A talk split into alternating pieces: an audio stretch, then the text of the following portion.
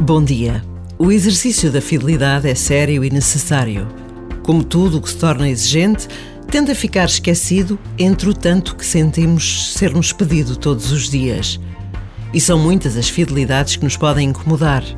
A fidelidade nas relações, a fidelidade aos valores, aos compromissos. Mas a verdade é que a fidelidade nos estrutura, constrói relações, cria confiança. Por vezes basta a pausa de um minuto para pedirmos a Deus que nos ajude e sermos pessoas capazes de fazer da fidelidade a sua forma de estar na vida.